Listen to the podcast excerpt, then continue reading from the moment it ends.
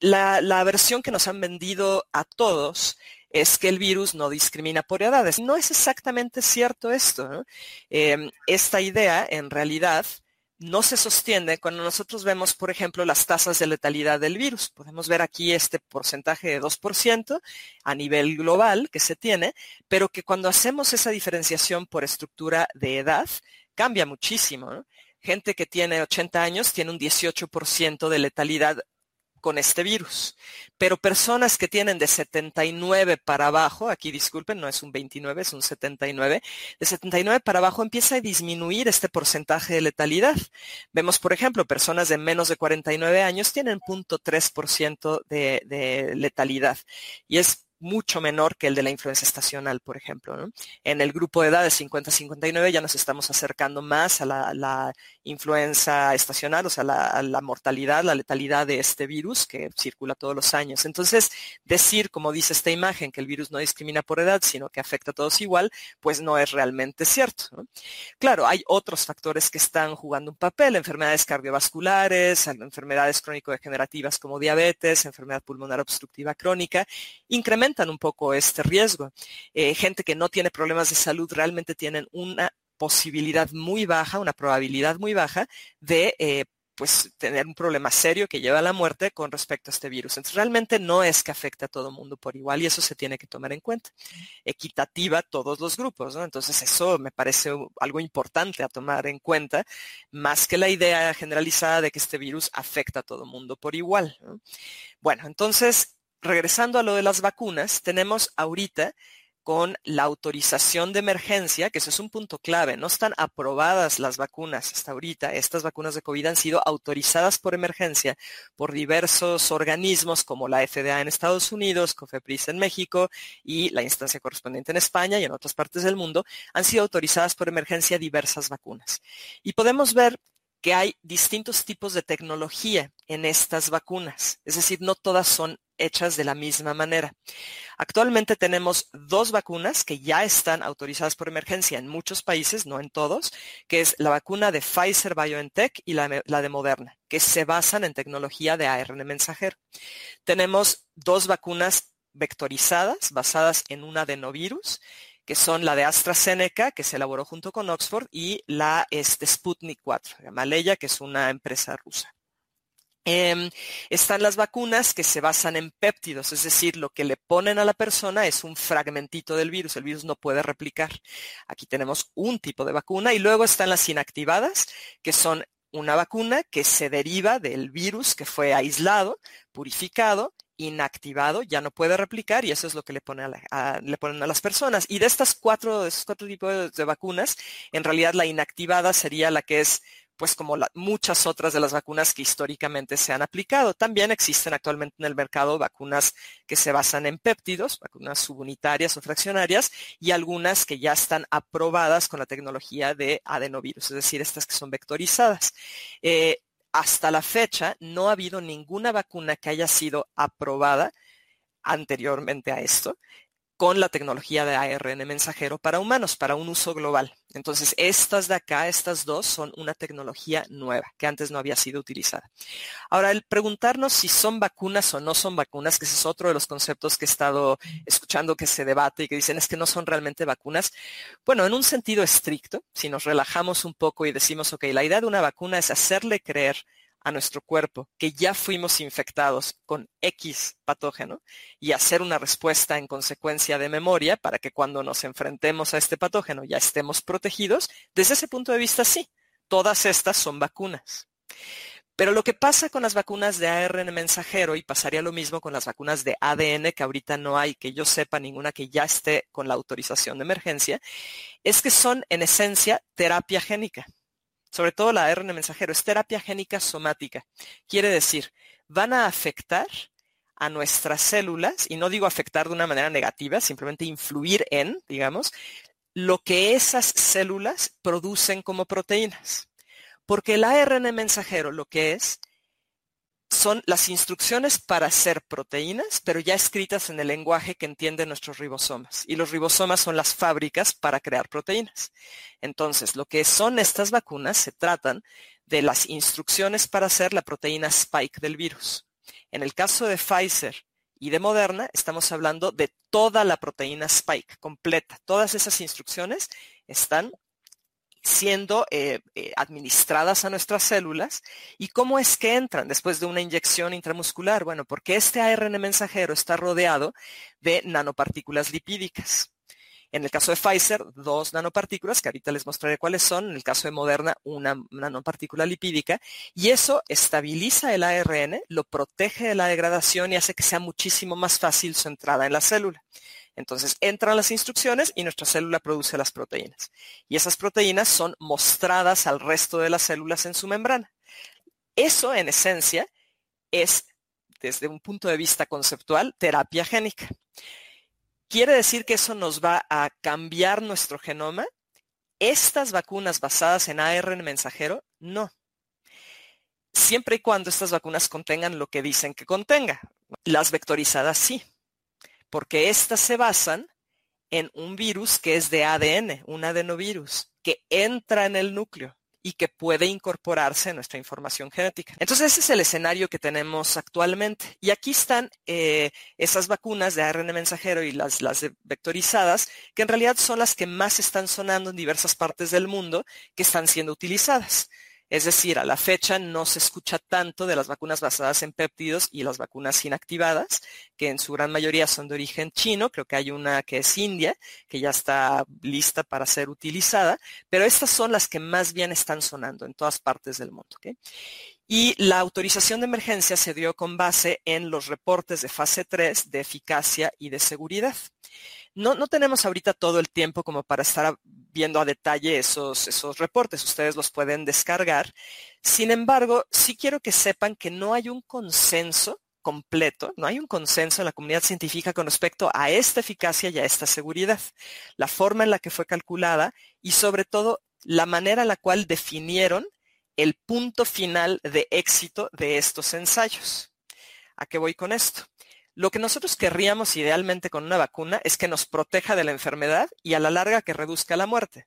Eso es lo que se esperaría. El asunto es que eh, los ensayos de fase 3 duraron poquitito más de dos meses. Es muy poco el tiempo como para poder saber si realmente va a haber esa protección. Entonces ese no fue su punto de corte. Lo que ellos consideraron fue el que protegiera a la gente de, uno, salir positivos o no en la prueba, la prueba oficial, que tiene también sus problemas asociados, y dos, el que no tuvieran signos clínicos, pero no necesariamente signos clínicos que los lleven al hospital, simplemente signos clínicos. En otras palabras, no sabemos qué tanto van a proteger a la población. En términos de seguridad, también se evaluaron efectos adversos dentro de esos dos meses. Eso tiene ciertos problemas asociados. ¿Por qué? Porque con las vacunas, tanto aquellas que se han hecho en el pasado en, ensayos preclínicos fase 1 y fase 2, que no han sido autorizadas para su uso en la población, se ha visto que puede llegar a haber procesos de inflamación tan severos que ocasionen problemas de largo plazo. Y dos, las vacunas que se han tratado de hacer contra coronavirus en el pasado tienen problemas de inmunopatología. Entonces, en dos meses es muy difícil que tú evalúes realmente cuál va a ser esa seguridad.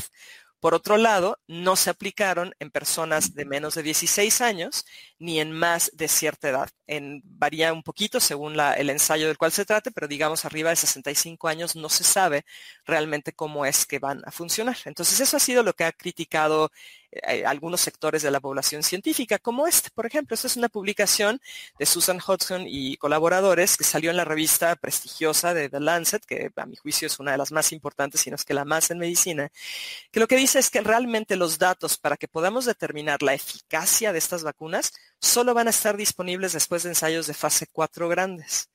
Y uno podría leer eso y decir, ¿cómo que fase 4, ensayos de fase 4, que no ya terminaron fase 3 y ya están autorizadas? Es que esta autorización que está llevando a que la gente ahora tenga estas vacunas Eso constituye el ensayo de fase 4. En otras palabras, estas vacunas siguen siendo experimentales.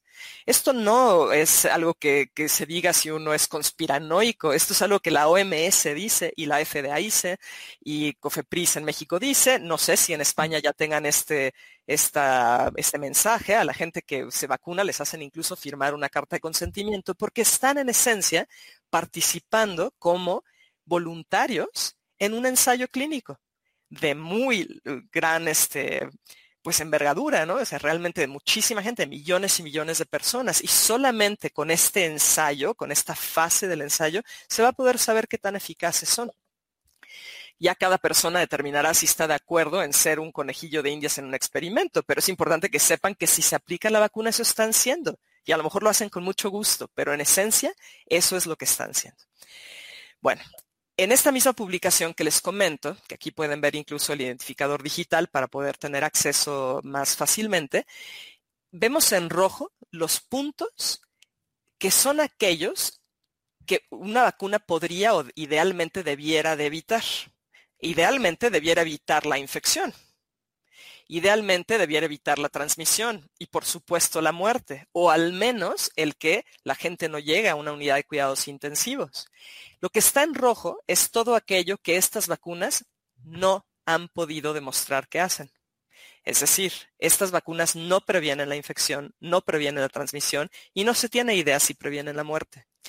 Lo que hacen es prevenir la enfermedad estos signos clínicos que les dije que pueden ser leves y el hecho de salir positivo en una prueba de PCR, nada más aquí. Entonces, por eso es que el uso de estas vacunas, por la misma OMS, en palabras de la OMS, no van a prevenir las infecciones ni la transmisión del virus y por lo tanto no se regresa a el concepto de la vida normal que teníamos. No hay forma de regresar con esta estrategia de control seguiremos teniendo que tener las mascarillas y todas las medidas de contención, etcétera. Eh, algunas consideraciones claves en este sentido, como les dije, uno de los criterios fue el de la prueba, el hecho de que la prueba salga o no positiva. El problema es que la prueba oficial que se basa en esta RT-PCR no, no ha sido validada con un estándar de oro. Y eso no lo digo yo, esto en realidad lo dice la misma persona, el mismo grupo de autores en esta publicación de The Lancet, donde están diciendo, no sabemos qué tan sensible y específica es esta prueba oficial, porque no se ha validado. No sabemos a cuánto corresponde el resultado que se obtiene de lo que sería el poder tener aislado al virus de esa persona infectada y saber en qué momento deja de ser viable el virus. Eso no, no lo tenemos y además hay muchas distintas plataformas de esta prueba que varían en sensibilidad y especificidad. Y lo más importante de estos puntos que manejan en esta publicación es que la mayoría de las pruebas de RT-PCR no distinguen entre virus viables, transmisibles y la presencia de RNA no infeccioso. Entonces, eh, peor aún, realmente no sabemos qué es lo que están haciendo las vacunas en términos de prevenir la infección. No lo sabemos. La situación se compleja todavía más si vemos lo que les decía de estos nanolípidos que contienen las vacunas de ARN mensajero, que recuerden que estamos hablando de una tecnología que antes no se había utilizado de manera masiva, global, autorizada en el humano este tipo de tecnología para vacunas. Contienen estos nanolípidos, ALC 0315, ALC 0159 y SM102. Y estos son, son lípidos, nanolípidos, que están con una, una función, su finalidad es darle estabilidad al RNA mensajero de la vacuna para que no sea destruido en lo que entra a la célula y también que pueda tener cierta estabilidad dentro de la célula pero están acoplados a polietilenglicol en ambos casos, tanto la de Moderna como la de Pfizer. Y esto ha llamado la atención de varios científicos. Incluso el 21 de diciembre en la revista prestigiosa de ciencia en Science salió esta editorial donde mencionan estas preocupaciones, estas sospechas de que las nanopartículas en la vacuna de Pfizer, ahí no habían hablado todavía la de Moderna porque no estaba todavía siendo eh, utilizada de manera masiva, eran las responsables de estas reacciones eh, alérgicas, eh, específicamente de las reacciones anafilácticas. Y esto es porque muchísima gente en el planeta ha sido expuesta a polietilenglicol. y tenemos muchos anticuerpos contra PEG, contra polietilenglicol. Nada más que la manera en la cual estamos expuestos a PEG suele ser de forma tópica, en shampoos, en este pasta dental, en ese tipo de productos. Y aquí nos lo estarían metiendo a nosotros por una vía sistémica. Entonces, eso es un problema también con este tipo de vacunas. Ahora, aquellas personas que dicen, bueno, Sí, pero en realidad el RNA mensajero y la vacuna como tal se queda donde la pusiste. Ahí tienes tú tu respuesta y esa ya como respuesta inmune te va a dar una protección sistémica. Pues en realidad en el 2017, en esta publicación de Val y colaboradores, lo que vieron en un ensayo preclínico realizado en ratones con una vacuna de ARN mensajero no era contra esta enfermedad, obviamente. En el 2017 no conocíamos a SARS-CoV-2. Es para otra cosa, pero es la misma tecnología Después de administrar intramuscularmente a los ratones, encontraron este RNA mensajero en diversos órganos, incluyendo cerebro. Ok, en concentraciones pequeñas, por supuesto, no se compara con la concentración que se logró en el músculo, en el sitio de la inyección, pero lo que voy es que sí se distribuye a otros tejidos. La degradación que comentan, que es muy rápido la degradación, por lo menos en este modelo experimental no parece que ocurre. Varias horas después se encuentra en diversos órganos este RNA mensajero. Y esto explica el potencial de inmunopatología que se sabe que este tipo de vacunas tiene. Lo interesante es que esta publicación se realizó por algunos científicos que trabajan en estas mismas compañías que elaboran este tipo de vacunas. Es decir, que este tipo de efectos se conoce. Ahora, los efectos adversos de las vacunas, pues se sabe que ocurren y muchos son muy leves. Dolor de cabeza, dolor muscular, a lo mejor un poco de fiebre. Esto que les presento aquí en esta imagen son los datos publicados por Anderson y colaboradores hace un par de, semanas en la revista The New England Journal of Medicine, que está presentando los resultados de su fase 3 de la vacuna de Moderna. Y pueden ver que sí se dieron con la primera recepción de la vacuna, de la primera dosis, diversos casos, según los distintos grupos de edad, de cansancio, dolor muscular, dolor de cabeza, pero todos eran leves y eso es esperado.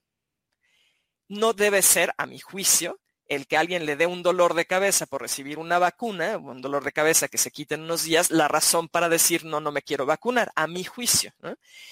La segunda dosis ocasionó en diversos grupos de edad efectos de moderados a severos. Y esto concuerda con lo que han visto con los ensayos preclínicos de este tipo de vacunas. La segunda dosis suele dar efectos adversos más serios.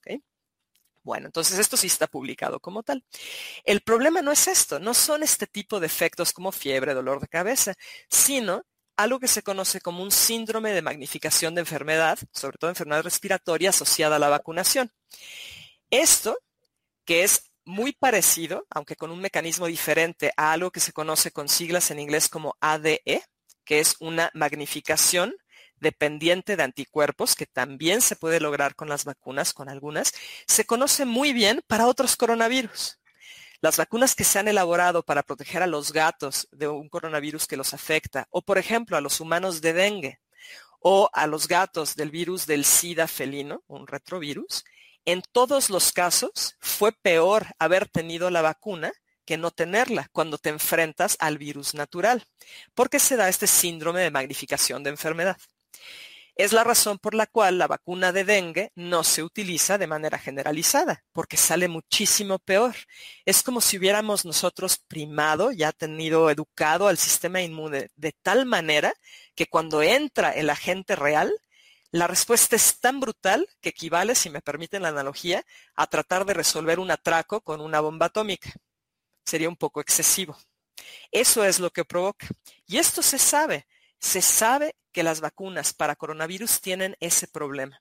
Y tan lo saben que el 12 y 13 de marzo del año pasado se reunió un grupo, un grupo, aquí pueden ver los distintos, nombres, centros de vacuna de Ginebra, este, asesores independientes de diversas partes del mundo, la OMS, diversas instituciones que tienen que ver con la elaboración de vacunas, se reunieron justo para ver cuál era el riesgo de este fenómeno de magnificación de enfermedad por las vacunas de COVID.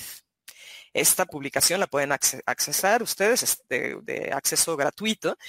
Y ahí lo que ellos ponen, uno de los cuadros que presentan es justo la evidencia de esta enfermedad magnificada por vacunas candidatas contra el primer SARS. Si ustedes recuerdan, en el 2002-2003 se dio un brote de un SARS, de un coronavirus, que ocasionó una mayor letalidad, tuvo una mayor letalidad, pero no se distribuyó tan rápidamente, se controló más rápido. Y ahí obviamente empezaron a tratar de hacer vacunas. No llegaron a fase 3. ¿Por qué? Por esto.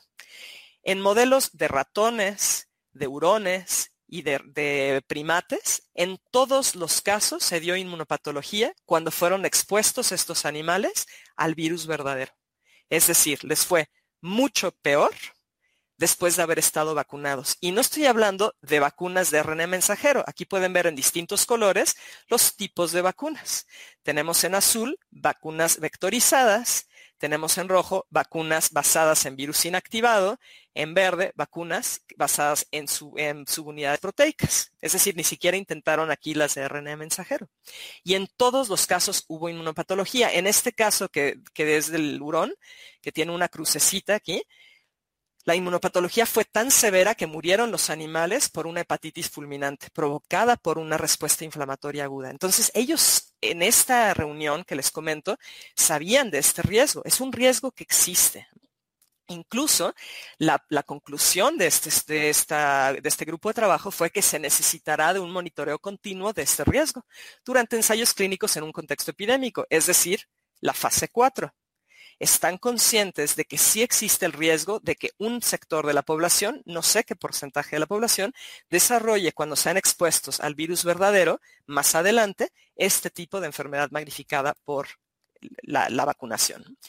¿Se han comenzado a dar reacciones adversas? Sí, Desafortunadamente no tenemos el acceso a esta información en todos los países, o por lo menos yo no, no estoy consciente que se pueda tener acceso a todos estos datos. Pero en Estados, Unidos, por ejemplo, en la página de la CDC, aquí arriba pueden ver la dirección, vaers.hhs.gov, pueden buscar ustedes mismos cuáles son las reacciones adversas que se han generado por las vacunaciones. Específicamente pueden ver las vacunaciones eh, a COVID. Reacciones serias, incluyendo muerte, que es bastante serio. Casos de anafilaxia, discapacidades permanentes, casos de parálisis facial, sí se han dado. Y la gente que está recibiendo la vacuna, en teoría, es gente sana. Es decir, que cualquier efecto que nosotros hagamos al recibir esta vacuna, que es una vacuna experimental, pues es una desviación de ese principio de primero no hagas daño. Bueno, eh, se han presentado casos de muerte en otras partes del mundo, por ejemplo en Noruega, que ahorita en realidad el número ya llegó a 33.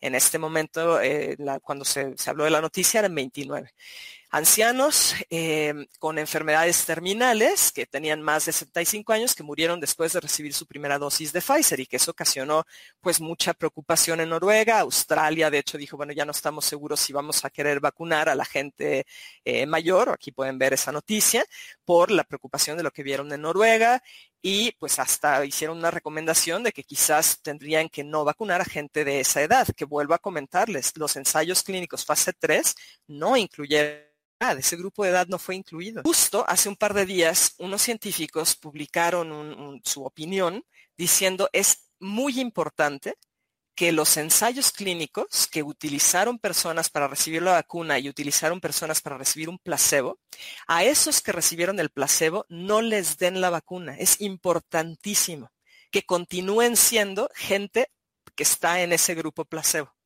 ¿Por qué? Porque es la única forma a través del tiempo que se va a poder ver ese tipo de relación estadística con los efectos adversos que pudieran llegar a ocasionar las vacunas. Es muy importante porque efectivamente estamos todavía en una fase experimental. ¿Qué es lo que pasó? Ya empezaron las vacunaciones de las personas que habían recibido placebos. Es decir, no vamos a tener manera de demostrar, si es que ese fuera el caso, que las reacciones adversas que ocurran realmente están relacionadas con la vacuna. Y eso realmente es tremendo desde un punto de vista científico. Se necesitan estos controles es una pena que eso ya se haya, se haya perdido. Eh, hace unos minutos el doctor Luis Prieto llamó mi atención sobre algo que se acaba de publicar que yo no conocía y lo busqué y efectivamente sí, salió. De hecho, esto, esto que les pongo viene de Bloomberg.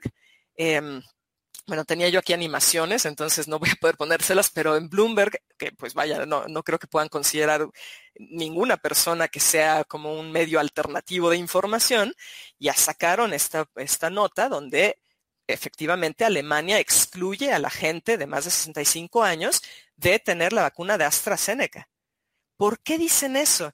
Bueno, por muchos motivos. En realidad, porque muy pocos voluntarios en el estudio de AstraZeneca tenían más de 65 años. Y lo que ellos están diciendo en Alemania es, no tenemos suficientes datos para hablar de efectividad. No sabemos si va a ser efectivo para ellos y no sabemos si va a ser seguro para ellos. Entonces solo se va a vacunar en Alemania gente de 18 a 65 años. Obviamente AstraZeneca en esa, en esa publicación pues no está nada contento, sus acciones cayeron estrepitosamente, pero parece ser, en esa publicación, parece ser que la Comunidad Económica Europea podría irse en esa dirección en un lineamiento donde es gente de 18 a 65, 65 son los que pueden vacunarse. Más allá de eso y más chicos de 18, no. Aquellas personas que se indignan al escuchar este tipo de comentarios o aquellos que se enojan cuando escuchan que alguien dice, no, no, no, yo no me quiero vacunar, creo que mucho del enojo deriva de esta idea, a mi juicio, un poco infantil, de pensar que las vacunas realmente van a ser la forma en la cual podemos regresar a la vida normal. Pero ya les dije que con estas vacunas, en palabras mismas de la OMS, eso no va a ser el caso. Por ejemplo, ya con la vacuna de Pfizer hace un par de días anunciaron que dos dosis no van a ser suficientes. Se va a tener que tener una tercera dosis. Y si tomamos en cuenta que estos virus, los coronavirus, mutan, acumulan mutaciones muy rápidamente y que se van generando variantes genéticas rápidamente. Van más de 33 mil variantes desde que apareció este, este virus. Si tienen curiosidad, les puedo pasar la liga donde pueden ver todas esas variantes. Es muy fácil que ahora tengamos una situación en la cual tengamos que tener vacunas cada seis meses, quizás. Es decir, esta no va a ser la forma a la cual regresamos a la vida normal.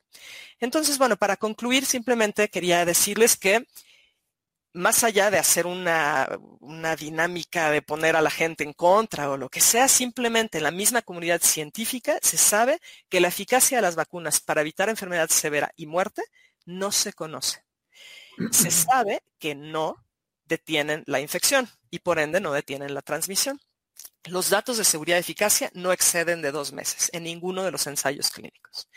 La seguridad de las vacunas contra el primer SARS en modelos animales, ya que no llegaron a la gente estas vacunas, demostraron que es muy común la inmunopatología. Y el punto más importante, a mi juicio, es que cada persona es responsable de su cuerpo y de sus decisiones. Yo, creo que nos está haciendo falta muchísimo el debate, el debate científico, el poder ver distintos puntos de vista en lugar de tener esta polarización de ideas. Ojalá que poco a poco sí podamos caminar hacia eso en lugar de caminar hacia donde tristemente creo que nos avanzamos cada vez más hacia un oscurantismo en términos de conocimiento. Y hasta aquí llega mi, mi presentación.